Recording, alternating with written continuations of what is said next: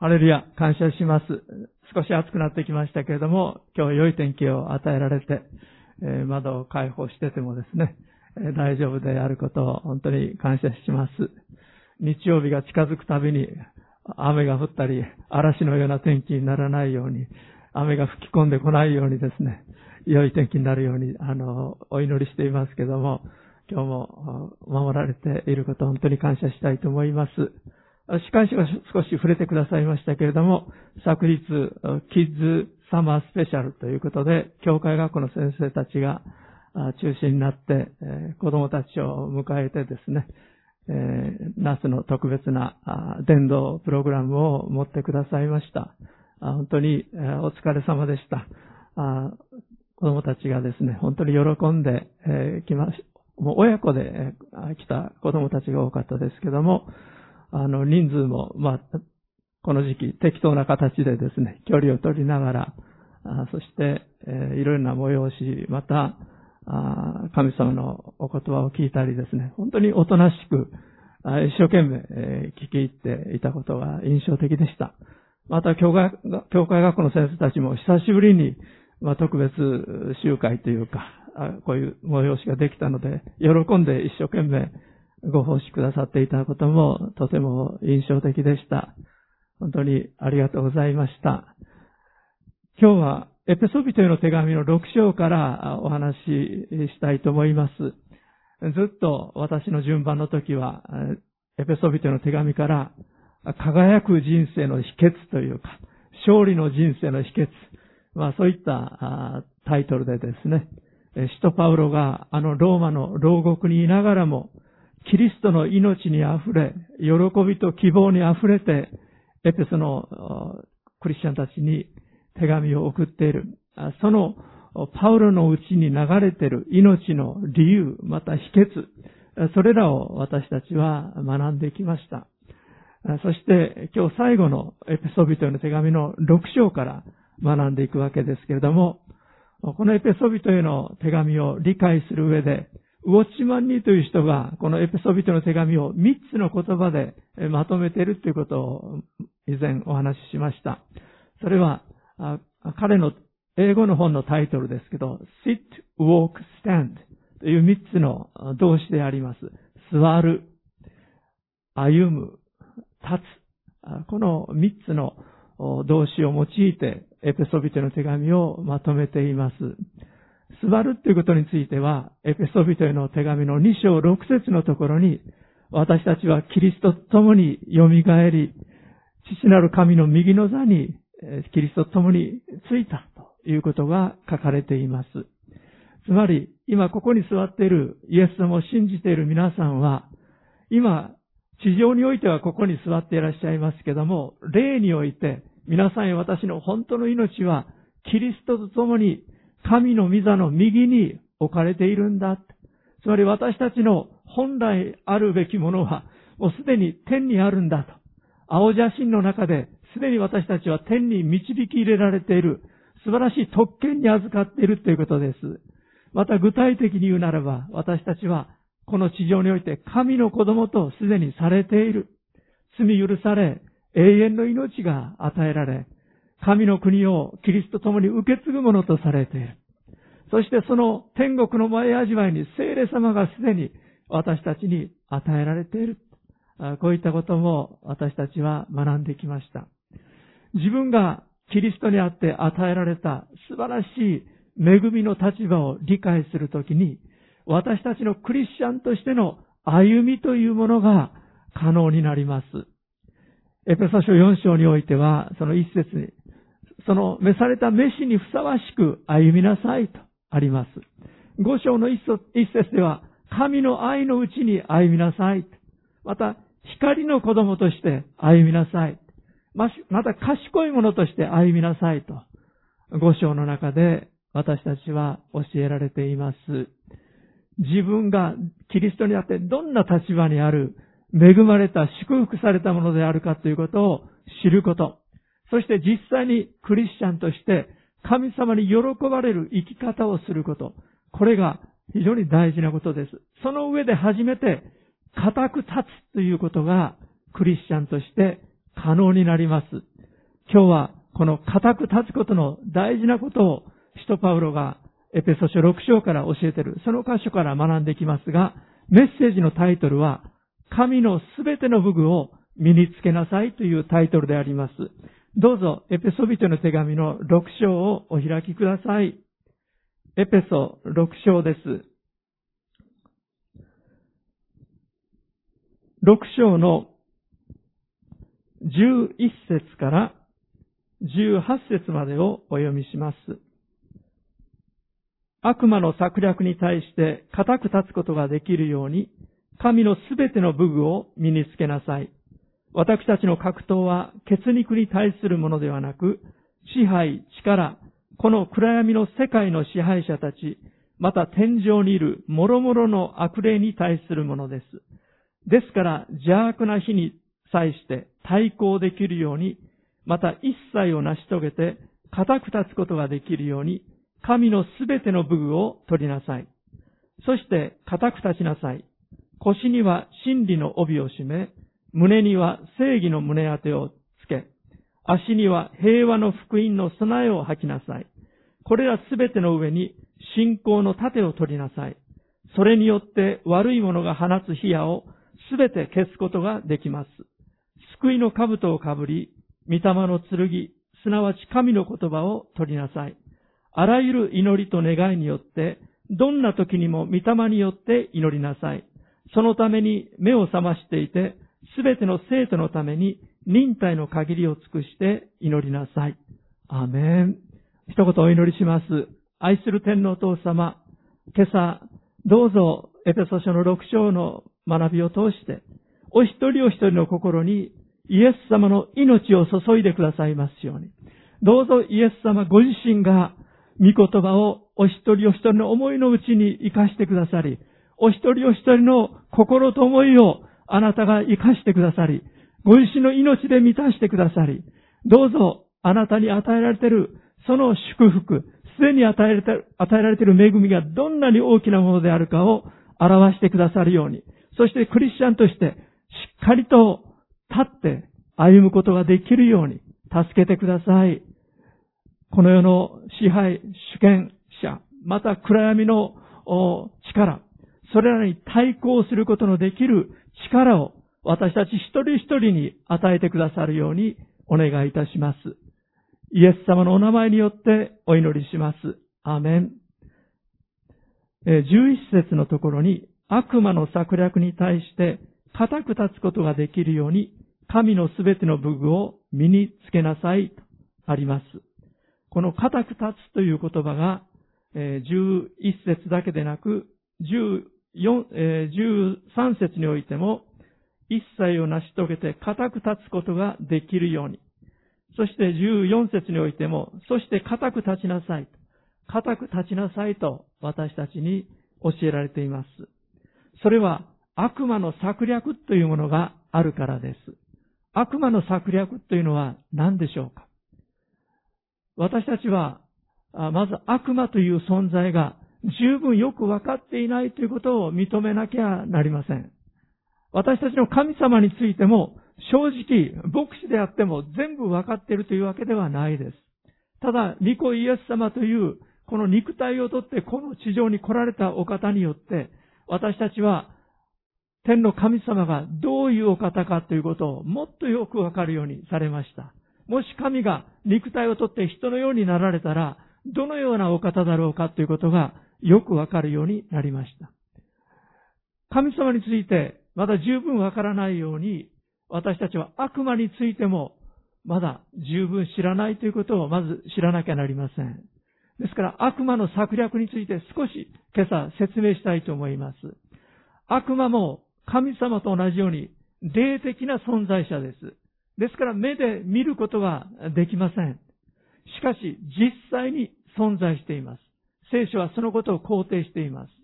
悪魔は目に見えないんですけれども、悪魔が働くときには私たちはそれがわかります。特にイエス様を信じて神の御霊をいただいた者は悪魔の働きが見えるように、理解できるように潜在的にされています。悪魔の働きっていうのはどういうものでしょうか前にもお話ししましたように、悪魔には4つの名前があります。目視録12章9節に4つの名前が全部出てきてますが、サタン、悪魔、竜、蛇、この4つの名前が出てきます。この4つの名前の言語の意味が悪魔の性質を表しています。悪魔というのは敵対するもの。そして、ごめんなさい、サタンというのは敵対するものという意味です。悪魔というのはそしるものという意味です。そして、竜というのは冷酷なものという意味です。蛇は欺くものという意味です。ヘブル語においてもギリシャ語においてもそのような意味があります。ですから、サタンが働い、目には見えないんですけども、敵対感、人に対する憎しみ、人に対する攻撃的な思い、怒り、そういったものが私たちのうちに湧き起こってきて、本当に復讐したくなるような時、それはサタンが働いている時なんです。あるいは誰かのことをそしったり、中傷したり、陰口を私たちが言ってるならば、悪魔の働き、悪魔の策略に乗っている時だと言えます。あるいは、冷酷な仕打ち、ひどい仕打ち、悪い行為、そういったものを私たちが誰かに対してするとするならば、殴りかかったり、開け飛ばしたり、暴力を振るったり、そういったことを私たちがしようとするならば、それはまさに悪魔の力が働いているということであります。そして、欺き、偽り、嘘、そういったものは悪魔の仕業なんです。ですから、そういったものが私たちの内側を通して動き始める。また、そういったことに私たちがいつの間にか染まっていってる。そのことに気づくならば、サタンの策略に気づいたということができるんです。個人においても、グループとしても、国家としても、このサタンの策略に乗るということは可能であります。そして、サタンがどのようにして働いてくるかということについて、ヨハネはその手紙の中で、第一ヨハネのこの手紙の中で教えています。これについてはちょっと開いてみましょう。エペソ書にまた戻ります。ヨハネ第一の手紙の5章をお開きください。ヨハネ第一の手紙の最後の方です。5章、19節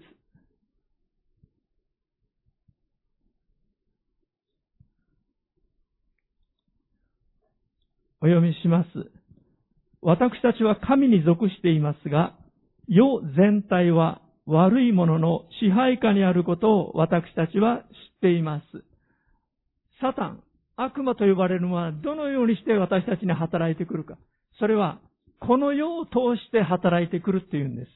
じゃあ、この世とは何でしょうか ?4 章をお開きください。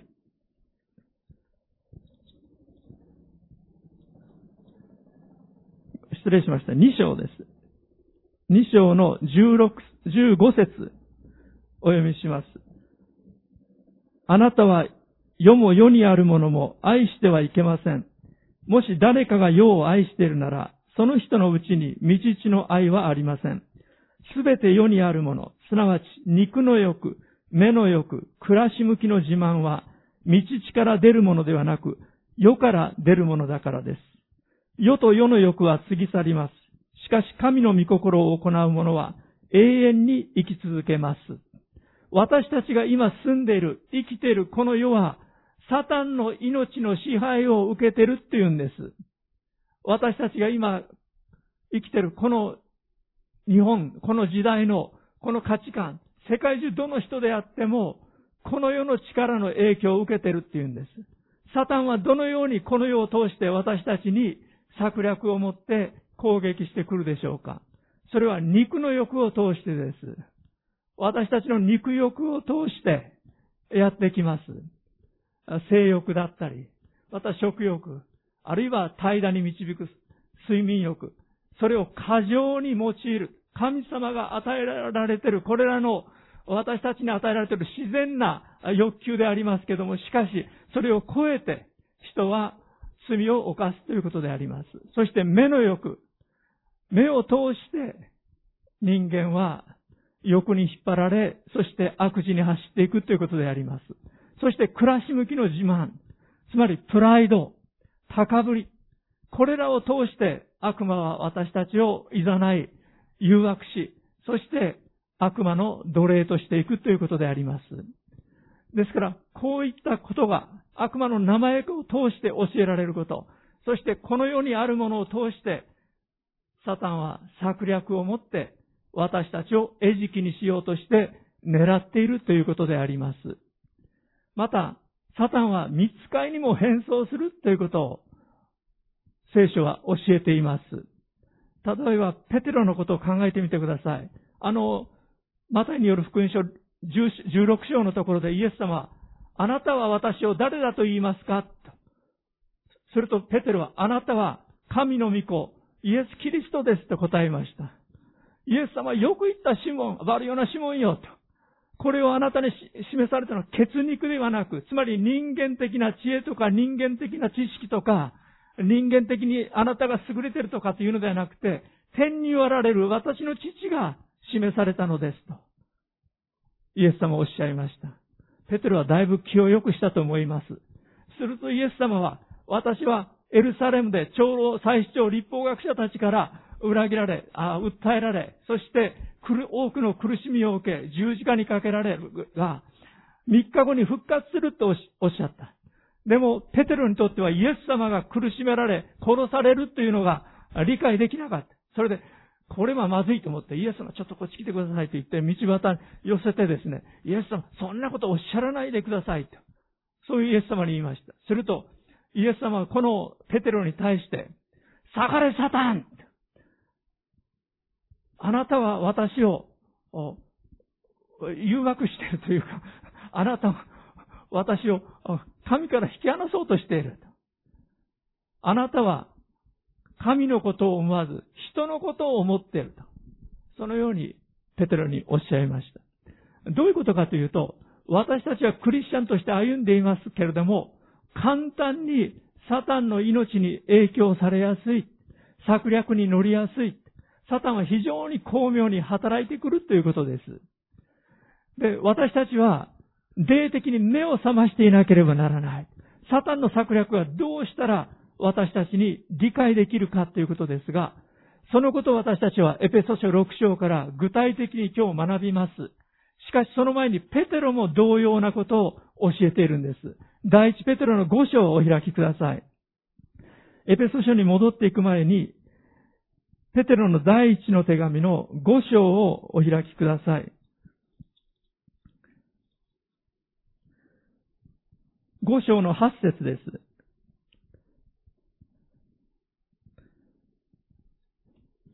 第一ペテロの5章の8節をお読みします。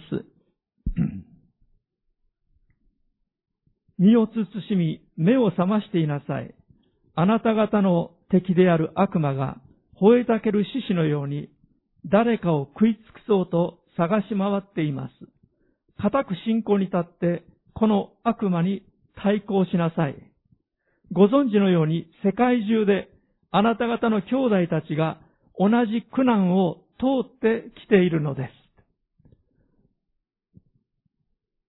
この悪魔が吠えたける獅子のように誰かを食い尽くそうと探し回っていますと教えています。私たちはサタンの策略について無知であってはならないということです。でもどうしたら私たちは、あ、今サタンが働いてるんだとわかるようになるんでしょうか？そして、固く立って立ち向かうことができるようになるんでしょうか？大事なことをペテロが教えています。5章の6節7節です。ですから、あなた方は、神の力強い御手の下に減り下りなさい。神はちょうど良い時にあなた方を高く上げてくださいます。あなた方の思い煩いを一切神に委ねなさい。神があなた方のことを心配してくださるからです。アメン。私たちの日常生活において腹が立つようなことがいっぱい起こってきます。言われのないことを言われたり、馬鹿にされたり、また、様々な形で私たちは傷を受けるでしょう。ある時は人の態度によって傷を受けるかもしれません。ちょっとした人の言葉にカチンとくるかもしれません。いちいち目くじらを立てていたら、頭に来ることでいっぱいかもしれません。私たちが住んでる世の中というのはそういうものであります。時にもっと大きな嵐のようなものが吹いてですね、本当に人からの攻撃を受けたり、グループからの攻撃を受けたり、いろいろなことがあるかもしれません。もう訴えてやりたいと。もうインターネットを使ってですね、あるいは LINE とか使って様々な抽象があるかもしれない。あるいはいじめがあるかもしれない。今、いろんな形でのいじめにしろ、あるいは人間的な部別にしろ、攻撃がある時代です。そういう中で、訴訟も非常に多くなってきています。残念なことですけれども、信徒が牧師を訴えたり、牧師も信徒を訴えたり、信徒同士が訴えたり、日本においても、アメリカにおいては、よく聞くことでありましたけれども、日本においても、そのことをちょこちょこと耳にするようになりました。非常によく知ってる具体的なことについて見てみるならば、実にたわいのない弁護士さんを立てて争い合ったりとかするような話ではない。なんでこんなことで訴え合わなきゃならないんだろうと思うような内容がたくさんあります。もし私たちが自分が、傷を受けた。あんなこと言って、もしそれに対して本当にいちいち腹を立てて許すことができない。あるいは忍耐することができないならば、多分日本も弁護士天国に変わっていくでしょう。残念ながら私たちはいろんな傷を受けながらこの地上を生きていかなければならない面があります。なぜなら自分が不完全なように周りの人たちも不完全だからです。そういう中で私たちは悪魔の策略というものを知らなきゃなりません。自分の身に身の回りに起こってくる、本当に自分から平安を奪ってしまう、喜びを奪ってしまう、その一つ一つのことについて、今、サタンがどのように働いているかということを知らなければなりません。その時に大事なことは、神様の前にへり下ることであります。今、主よ、こんなことが起こっています。こんなこと言われました。あんなことされました。神様の前に申し述べるんです。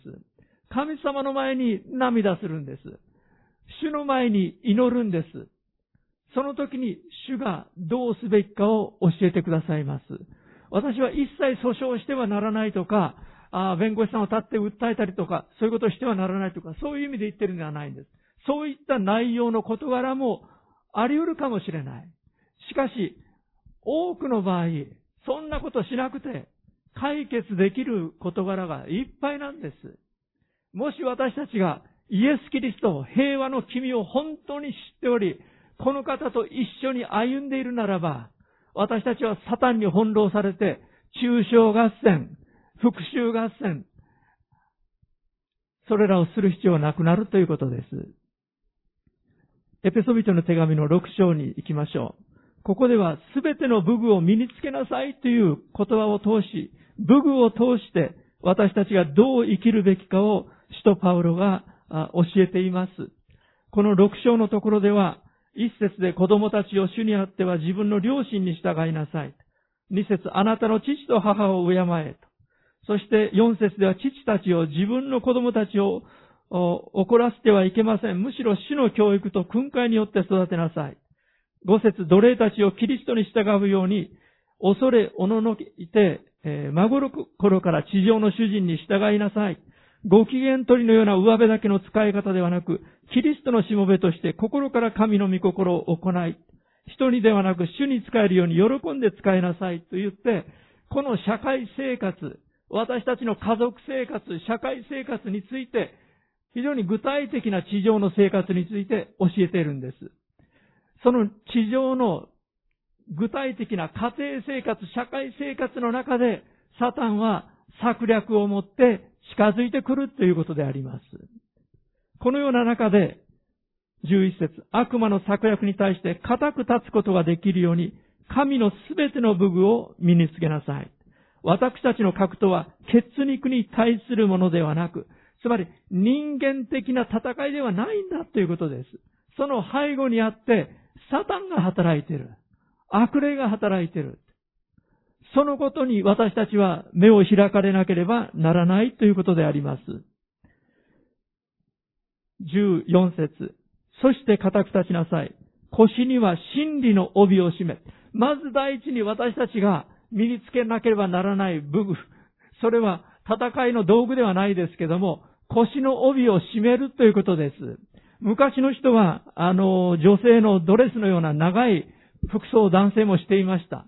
ですから、走ったりとか、あの、仕事をしたりとか、あるいは戦いの時は、裾をまくってですね、そして帯をしっかり締めなければならなかったわけです。でこの腰の帯を締めるということを通して、走ったり戦ったりすることが可能になりました。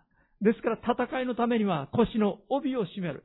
真理の帯を締めるということですが、真理とは何でしょうか？イエス様はヨハネの17章の中で、天のお父様のあなたのお言葉は真理ですとおっしゃっています。ですから、この聖書の言葉は真理であります。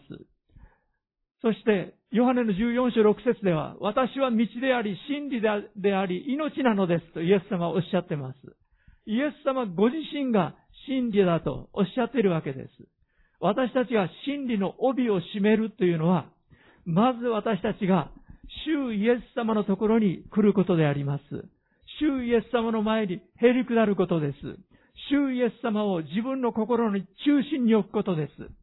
腰というのは私たちの活動においてなくてならない力の源、力の中心なんです。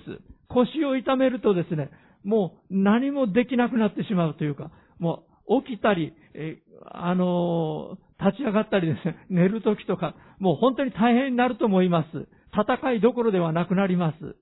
この腰、そこに真理の帯を締めなさいと。つまりイエス・キリストを私たちの心の中心に置きなさいと。そうするならば私たちは安定した歩みができるということであります。そしてイエス様はルカ12章35節で腰に帯を締め明かりを灯していなさいと教えてらっしゃいます。明かりを灯していなさい。つまり世の光、地の塩として私たちはイエス様を中心にしてこの世に証が立つような生き方をしなさいということです。この世の人たちに対して、世の光、地の塩として、明かりとなっていかなければならないということです。光となっていかなければならないということです。それが真理の帯を締めて歩むということです。第2番目に、胸には正義の胸当てをつけとあります。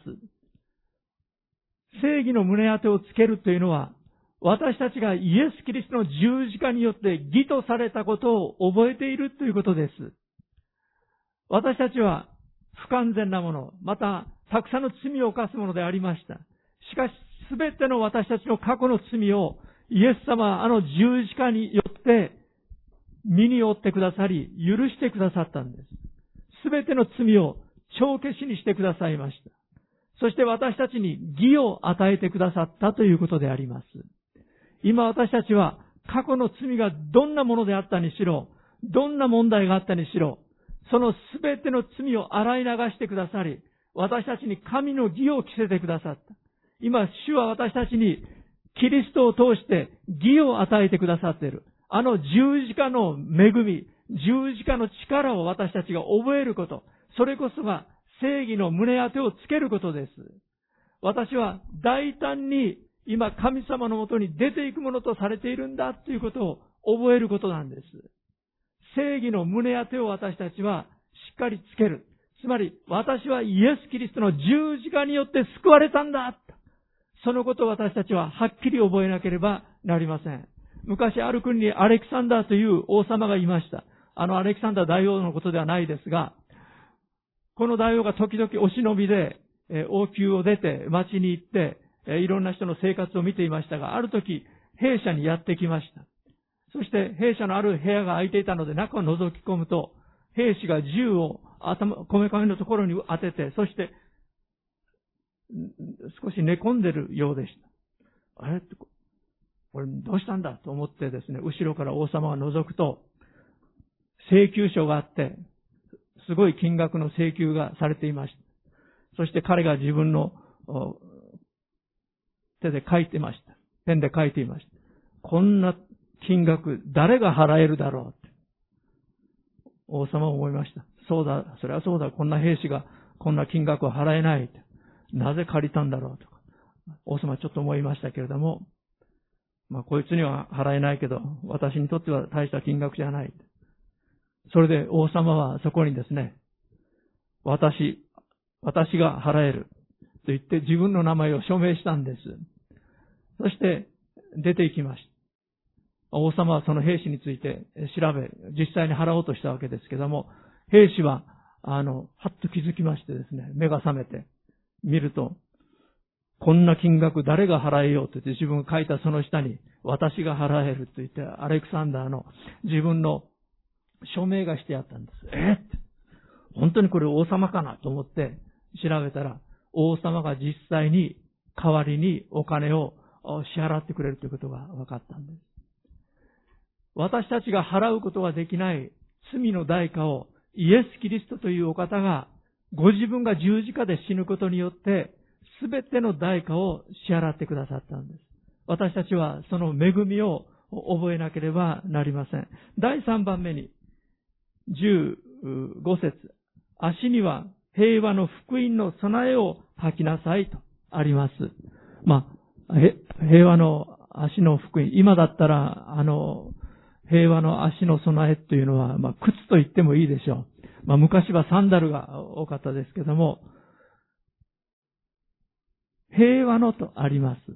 私たちは福音を伝えるときに、平和のうちに伝えていかなければなりません。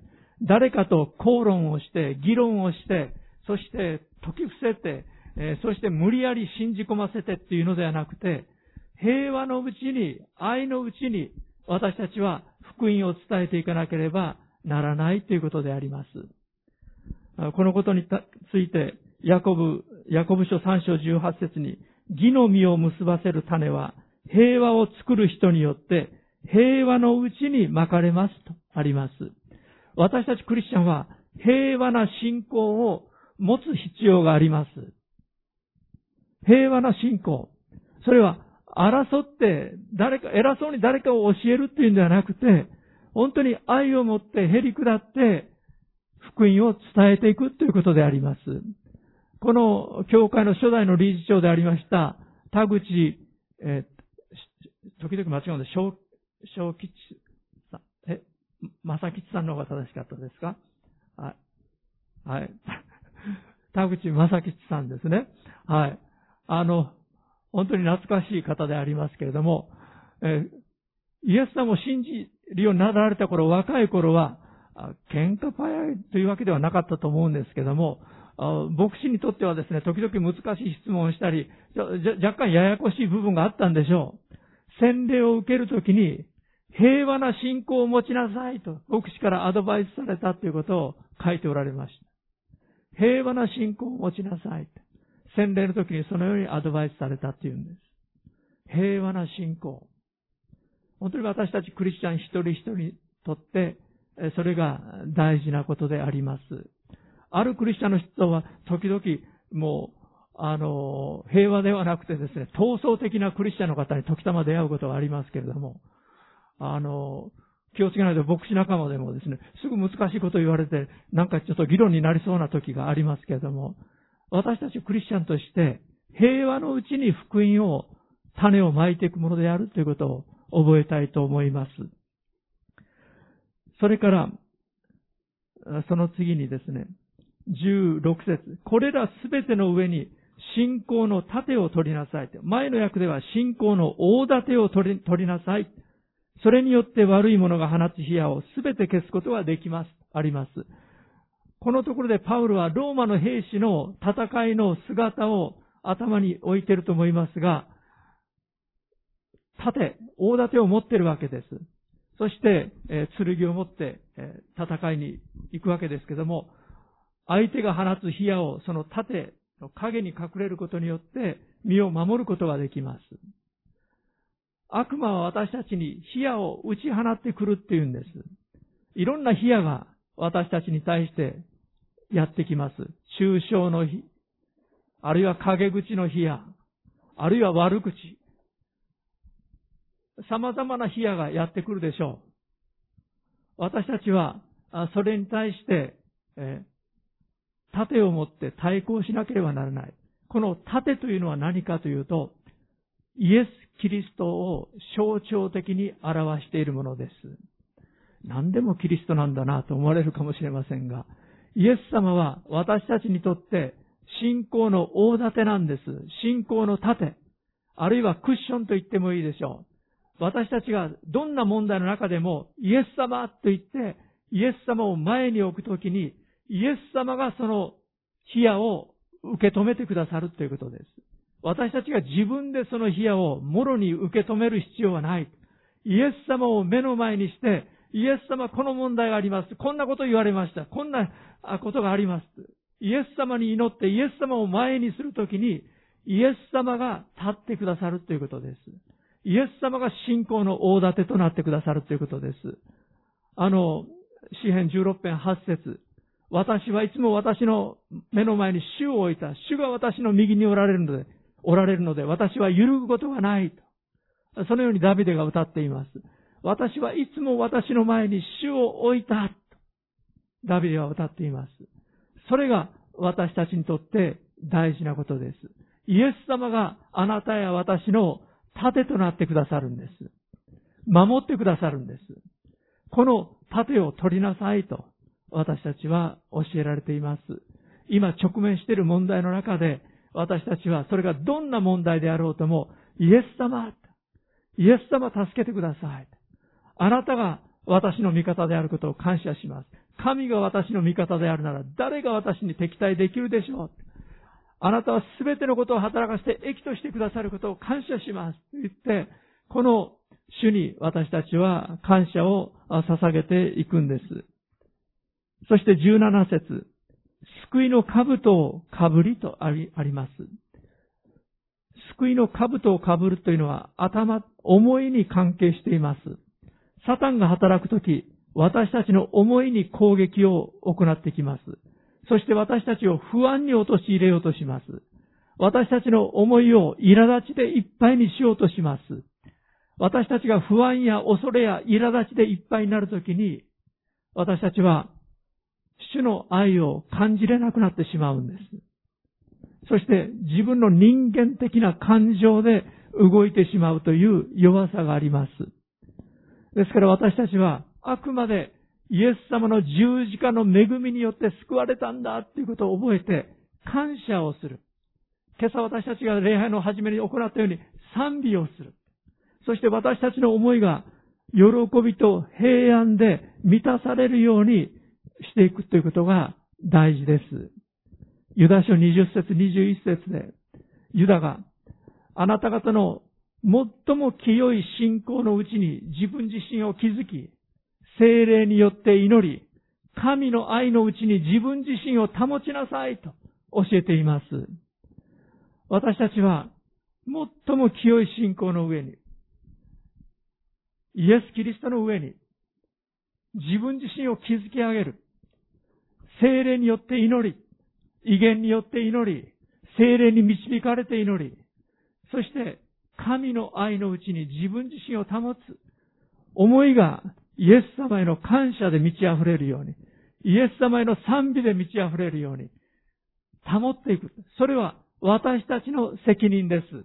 苛立つようなこと、腹が立つようなことは毎日起こってきます。でも、神の愛のうちに自分自身を守ることは、私たち一人一人の責任なんです。そして、御霊の剣、すなわち神の言葉を取りなさいとあります。私はつい最近、聖書を一通り読み終えれて、感謝していますけども、牧師であっても読んでるようでなかなか読めないので、この印をつけて、ここまで読んだっていうので、あの、つけていって、最低1年に1回、できたら1年に2回は読みたいと思っていますけども、ケン先生が毎年作ってくださる、その、聖書日課の方に従われてもいいですし、私が使っているようなものを使われてもいいですし、いずれにしろ、神の言葉に親しんで歩んでいただきたいと思います。ぜひとも聖書を開き、あるいは聞くドラマ聖書でもいいです。聖書の言葉を聞いて生活していきたい、ていただきたいと思います。そうするならば、神の御声を聞くという経験が起こってきます。で、ここで、御霊の剣、すなわち神の言葉を取りなさいというとき、実は、この聖書全体を指すロゴスというギリシャ語の神の言葉という意味ではないんです。神の言葉というときにギリシャ語で二つの言葉があります。一つはロゴスという皆さんがよく知ってらっしゃる言葉です。はじめに言葉があった。はじめにロゴスがあった。ロゴス、言葉は神と共にあった。ロゴスは神と共にあった。言葉は神であった。それは、その言葉はロゴスです。しかしここでは、レーマという言葉が使われています。レーマって、レーマという言葉は、特定の人に対する、特定の時に神様が与えられる言葉のことです。信仰は聞くことから来ます。聞くことはイエス・キリストの言葉によるのです。ローマ10章17節のそのキリストの言葉というのは、レーマという言葉が使われています。信仰は聞くこと。しかも、レーマが与えられるときに、本当に信仰が働くようになるということです。で、このレーマが与えられるためには、私たち日頃から御言葉に親しむということが必要です。あるいはこのように礼拝に集まっていただいたり、集会に集まったりして、神の言葉を聞くということが必要です。その時に、あ、この御言葉は今日私のためだった。あ、小山牧師の今日のこの説教、このあの御言葉は私のためだった。そのように感じられるのが霊魔なんです。あるいは聖書を読んでおられて、なんでここだけ急に、なんか自分の心に迫ってくるんだろうと思うような言葉、あるいは悩んでる時、苦しんでる時に、すごく慰めを与えられる特別な言葉というのがやってきます。それが、霊魔を受け取るという経験なんです。これが本当に信仰生活の醍醐味なんです。これがクリスチャンの信仰に命を与えるんです。御霊の剣を取るということは、神様のことは個人的に受け取るんです。そしてそれを握りしめるんです。それに立って生きるんです。それが御霊の剣を取って私たちが戦うことなんです。この霊魔をぜひとも受け取るクリスチャンであっていただきたいと思います。そのためにはインスタントラーメン食べるような生活では受け取ることできないんです。あの、イエス様今日も忙しい一日ですから、今日も守ってくださいって、まあ、祈らないよりはいいんですけども、パパッと祈って、聖書のことは、はい、終わり。主の言葉を聞く余裕が必要です。ちょっと待て。イエス様には時があるって、私忘れることができない関西聖書学院の学院長だったスンベリ先生の言葉です。ちょっと待て、イエス様には時があるって。まあ私たちはですね、もう時間がないかのようにもう慌てて動き回ったりしやすいんですが、イエス様には時がある。そして私たちもこの方に合わせて聞く姿勢が必要であります。この方の語っているお言葉を聞くんです。そして18節最後の武器です。あらゆる祈りと願いによって、どんな時にも御霊によって祈りなさい。そのために目を覚ましていて、すべての生徒のために忍耐の限りを尽くして祈りなさい。祈り、願い。この祈ること、これはクリスチャンにとって剣で象徴されていることとともに大事な武器であります。ミサイルのようなもんです。私たちは祈り、取りなすことができるんです。皆さんはどれだけ取りなしてらっしゃるでしょうかクリスチャンとして、本当に私たちがどれだけ成長しているかということのバロメーターは、どれだけ私たちが他の人のために取りなすことができるかということです。自分の健康のため、家族の健康のため、家内安全、商売繁盛、試験合格と。それでしたら、クリスチャンでなくても祈ってるんですよ。クリスチャンでなくてもその程度のことは祈るんです。しかし私たちはクリスチャンとして他の人たちのために、兄弟姉妹のために、兄弟姉妹の家族のために、また、未信者のお友達や、また、地域の人たちのために、また、この日本の首相や、また、天皇陛下や、多くの人たちの救いのために、私たちは祈っていくんです。また、世界の平和のためにも祈ります。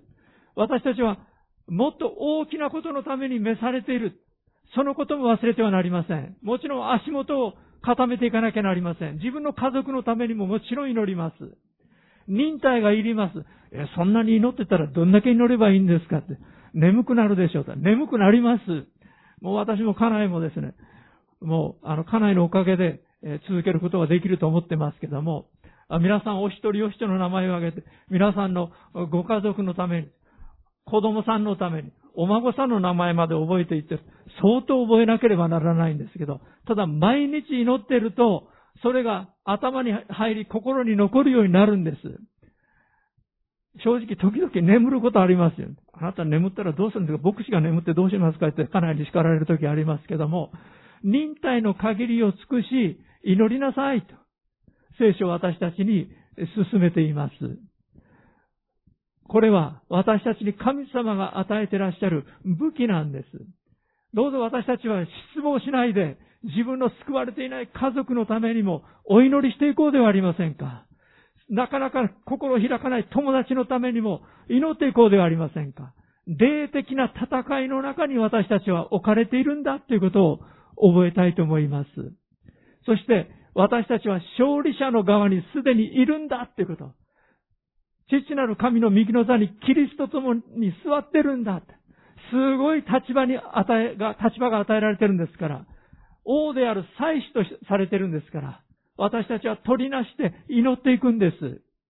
ぜひとも皆さんの祈りの祭壇を築いてください。ぜひとも御言葉に親しんでください。ぜひとも祈り取りなすものであってください。そうすればあなた自身が変わります。あなたの家庭が変わります。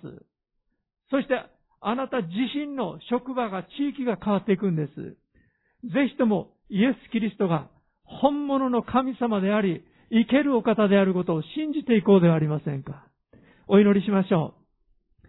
愛する天皇父様、このコロナ禍ではありますけれども、私たちは救い主イエス様を知る者とされていることを感謝します。これは天皇父様ご自身が私たちに表してくださったことであることを感謝します。ハレルヤ私たちが自分が救われただけでなく、多くの人たちの祝福となるように、今召されていることを感謝します。今イエス様が一人一人を愛してくださり、一人一人を祝福の管として用いたいと願っていらっしゃることを感謝します。天皇父様、今まで私たちの人生の中で、私たちが見てきた以上に、あなたの生ける働きを見させてください。霊魔を与えてください。今週私は霊魔が与えられた。この言葉が与えられたと。